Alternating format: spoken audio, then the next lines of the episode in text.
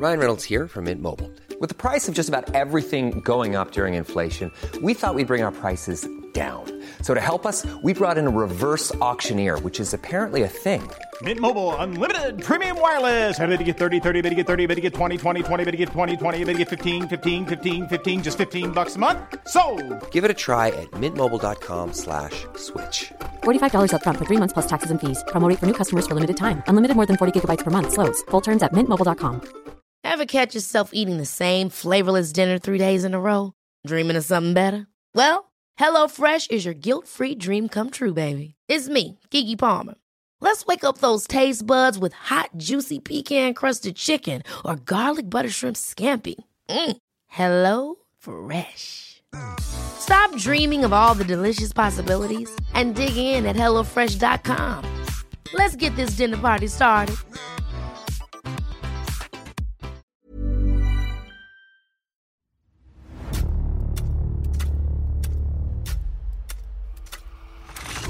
La nota roja en la prensa. Acontecimientos que conmocionaron a la sociedad. Esto es Archivos Secretos de la Policía. Una anciana millonaria y su sirvienta fueron estranguladas en una residencia de Coyoacán. El principal sospechoso, un familiar cegado por la codicia. Esta es la historia del estrangulador de Coyoacán. El día de Todos los Santos de 1971, al despuntar la mañana, la nota principal de la prensa causó gran conmoción y alboroto. Una acaudalada sexagenaria y su empleada habían sido asesinadas dentro de la residencia, ubicada en el céntrico Coyoacán. El doble crimen, según lo estableció el teniente coronel Rafael Rocha, subjefe del servicio secreto, fue cometido en las primeras horas de la madrugada del domingo 31 de octubre de 1971. La primera hipótesis fue que se trató de un robo que se salió de control. Asimismo, las primeras investigaciones revelaron que él o los asesinos probablemente saltaron una reja y luego desencajaron una puerta para penetrar en la residencia. Además, trascendió que él o los asesinos debieron usar el coche de la mujer para huir con el botín, integrado especialmente por alhajas. Por otra parte, de acuerdo con el examen del médico legista, la anciana Gracia Cuellar, viuda de Huerdo, de 68 años, intentó defenderse, pero el victimario ató un lazo a su cuello y acabó con su vida. Tan solo unas horas después de hacerse público el caso, se abrió la posibilidad de que existieran muchas personas sospechosas y que todas serían llamadas a declarar. En la residencia de la anciana Gracia trabajaba el chofer Ángel Castillo, además de María Luisa del Refugio, quienes trabajaban de entrada por salida, es decir, llegaban a las 9 de la mañana y se retiraban a sus domicilios por la tarde. María del Refugio, al ser entrevistada, manifestó que diario su patrona la llevaba a su domicilio en Santa Cruz Mellehualco. No obstante, un día antes, debido a que la señora iría al salón de belleza, tal como se constató en los registros, la sirvienta le pidió que no la llevara hasta su hogar, puesto que se le haría tarde para su cita. Alrededor de las 17 horas del 30 de octubre, Enrique Huerdo Cuellar, uno de los cuatro hijos, metía unas maletas a su automóvil para dirigirse rumbo a Acapulco, y María del Refugio se retiró a su casa para regresar al día siguiente como era costumbre. Se me hizo muy raro cuando llegué que la puerta del garage no estuviera cerrada con llave. Pensé que Hortensia, la nuera de mi patrona, se la habría llevado. De tal suerte, se dirigió al cuarto del servicio y desde abajo gritó. María Luisa, María Luisa. Debido a que la niña no contestó, subió al cuarto.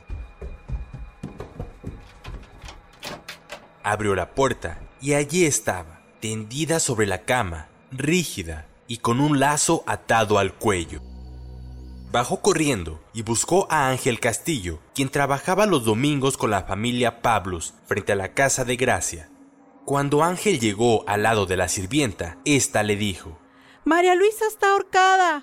Dijo que ella se negó a subir a la recámara de la anciana y prefirió buscar al doctor Ramón Alberto Huerdo.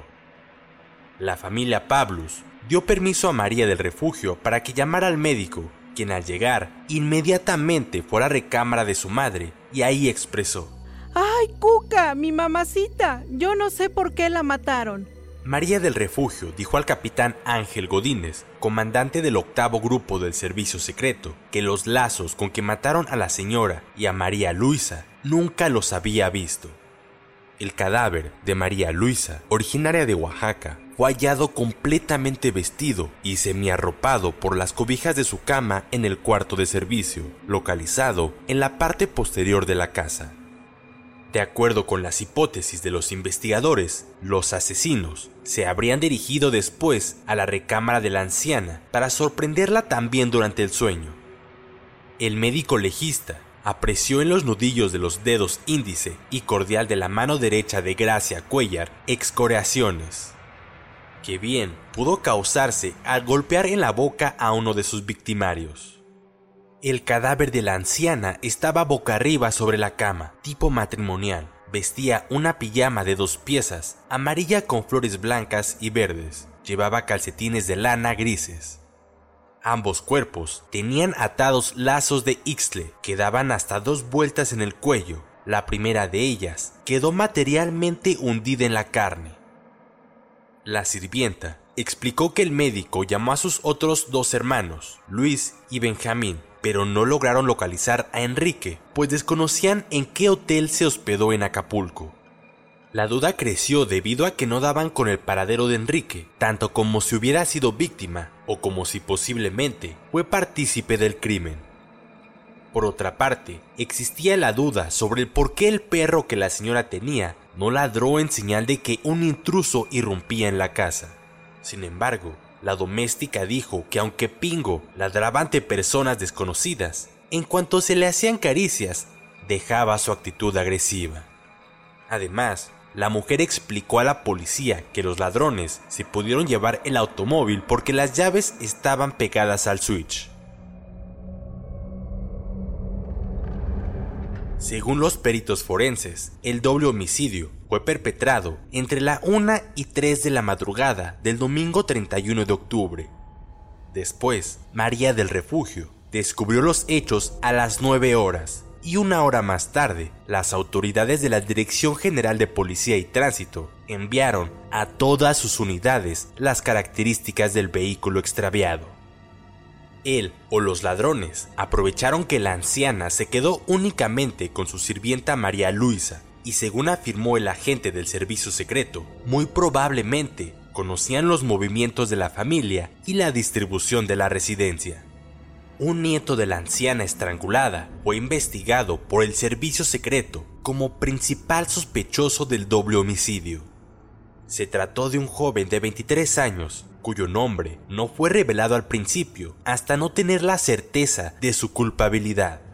Se dio a conocer que había ocasionado serios problemas a su familia por el hecho de ser adicto a las drogas.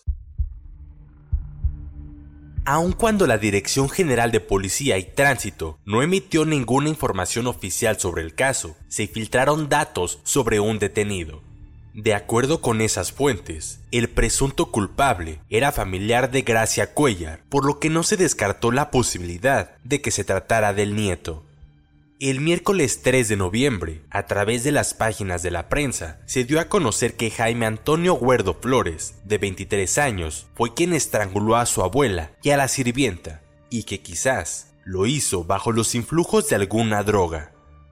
Un día antes, el 2 de noviembre, fue detenido alrededor de las 9 horas en Guadalajara. Ahí confesó que él fue el único autor de los dos asesinatos y que primero mató a Gracia Cuellar el joven vicioso fue detenido en el hotel de segunda categoría denominado Manzanillo, ubicado en Estadio 16, cerca de la central camionera de la capital de Jalisco, junto con su esposa María Luisa Hernández Monraz, de 21 años, con quien contrajo matrimonio hacía una semana.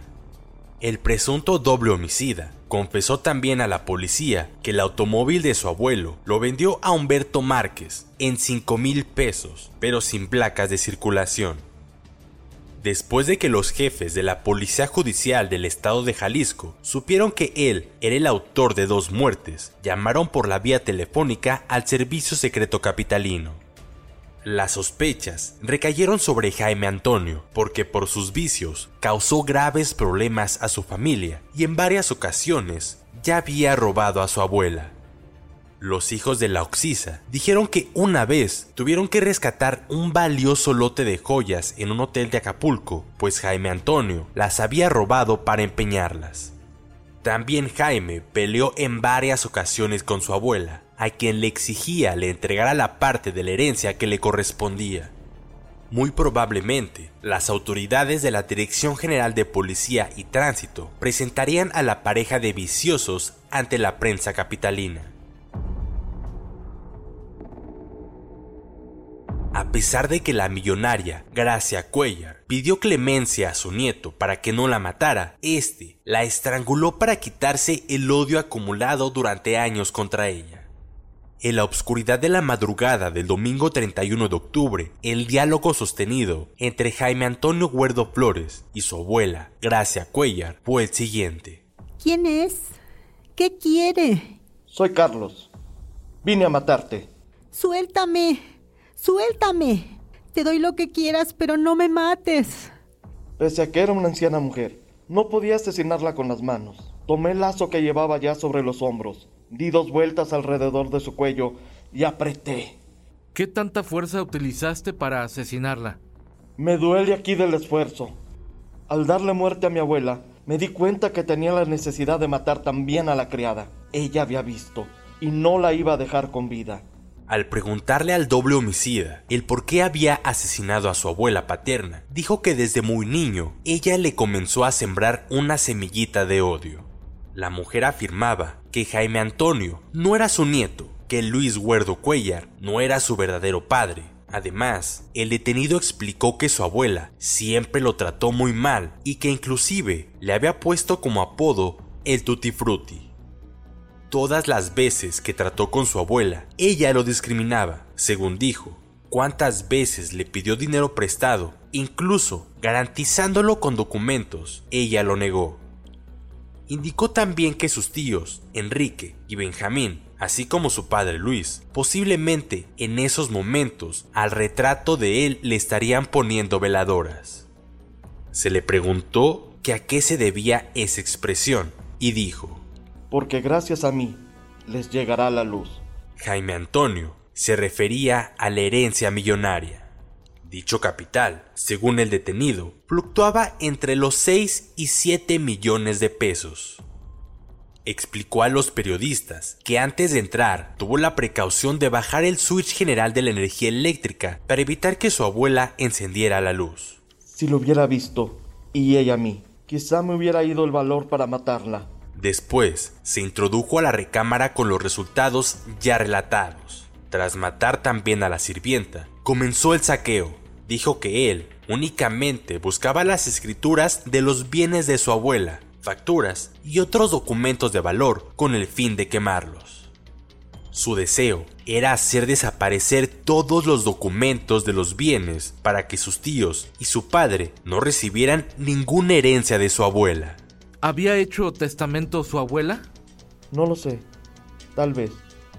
A lo mejor después me cae por allí una luz. Cuando se le preguntó si el perro le había ladrado, dijo, No, ese animal es el mejor amigo del ratero. Puedes escuchar este y otros podcasts OM en Apple Podcast, Spotify, Google Podcast, Acast, Deezer, Amazon Music y seguir la conversación en la cuenta de Twitter arroba podcastom o al correo podcast. Esta es una producción de la prensa y el Sol de San Luis para Organización Editorial Mexicana.